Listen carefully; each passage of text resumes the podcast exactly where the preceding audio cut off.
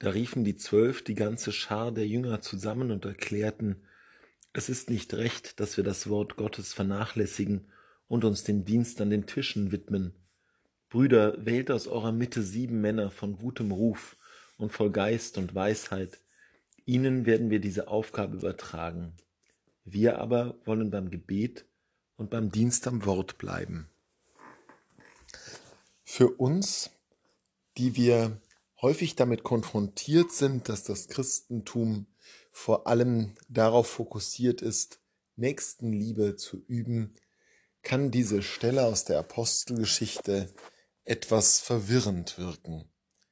Besteht nicht der Kern des christlichen Glaubens doch darin, für die Schwester und den Bruder zu sorgen? Sind nicht Persönlichkeiten wie Mutter Teresa oder Maximilian Kolbe eigentlich leuchtende Beispiele für das, worum es gehen kann und muss, wenn wir Christen sind? Ist es nicht die Religion der Nächstenliebe? Wer das Christentum nur darauf beschränkt, der, das zeigt die Bibel überdeutlich, hat letztlich das Christentum entkernt. Natürlich ist der Dienst am nächsten eine der zentralen Aufgaben, die uns gegeben sind, weil wir als Boten der Liebe das Wesen Gottes, der die Liebe ist, in die Welt bringen sollen. Doch die Liebe zum Nächsten beschränkt sich eben nicht darauf, ihn zu kleiden und sie zu speisen. Die Liebe zum Nächsten hat ganz viele Facetten. Das zeigt sich beispielsweise darin, dass Jesus das Verhalten der Maria lobt gegenüber dem ihrer Schwester Martha, weil Maria da sitzt und zuhört, während Martha geschäftig umhereilt. Es zeigt sich aber auch darin, dass Jesus selbst, der ja nun wirklich der fleischgewordene Gott ist und damit die fleischgewordene Liebe, dass Jesus selbst auch nicht die ganze Zeit nur dem Dienst am nächsten frönt, sondern dass er lehrt und dass er sich auch zurückzieht in die Einsamkeit, um zu beten. Das Christentum ist kein Service-Dienstleister für Nächstenliebe.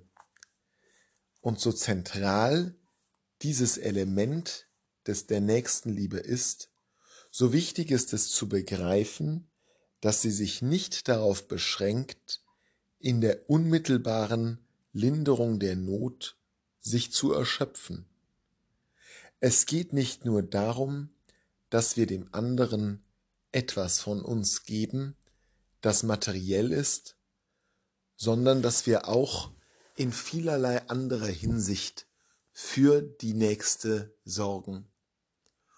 Und kurz bevor die Apostelgeschichte uns von diesem, dieser Arbeitsteilung berichtet, wo eben die Aufgaben in der Gemeinde auf verschiedene Köpfe verteilt werden, hatten wir ja noch das Wort Jesu gehört, geht hin in alle Welt und verkündet das Evangelium allen Völkern.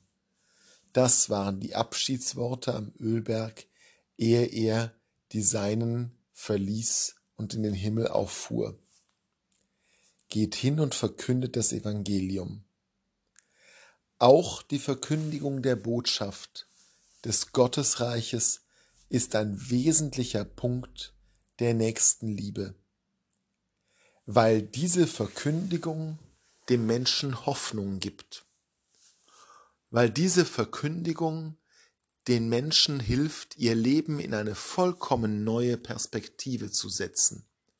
Und selbst wenn wir im Gefängnis sitzen und hungern, werden diese Botschaften uns vielleicht noch hinüber retten.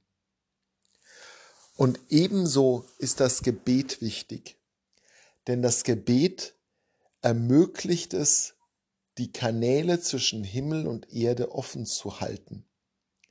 Das Gebet ist eine Gelegenheit, wo Menschen den Weg zum Himmel freischaufeln für uns alle. Das stellvertretende und fürbittende Gebet ist ein Dienst am anderen, der dazu nicht die Zeit hat, nicht die Ruhe, vielleicht auch nicht die Begabung. Diese verschiedenen Charismen, wie Paulus sie in seinem Korintherbrief nennt, sind essentiell.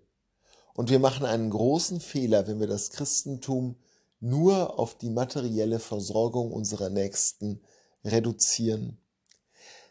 Und zwar nicht nur, weil es all das andere auch braucht, sondern auch, weil die Botschaft Jesu und die Botschaft der gesamten Heiligen Schrift so viel mehr ist als nur die, das materielle Wohlergehen der Menschen. Leib und Seele. Und so wenig wir den Leib vernachlässigen dürfen, so wenig sollen wir ihn verabsolutieren. Denn Gott will zuvörderst in unserem Herzen wohnen, und das ist ein Dienst, den wir auch gerufen sind, den Menschen dabei zu helfen, dass Gott in ihren Herzen Wohnung nimmt.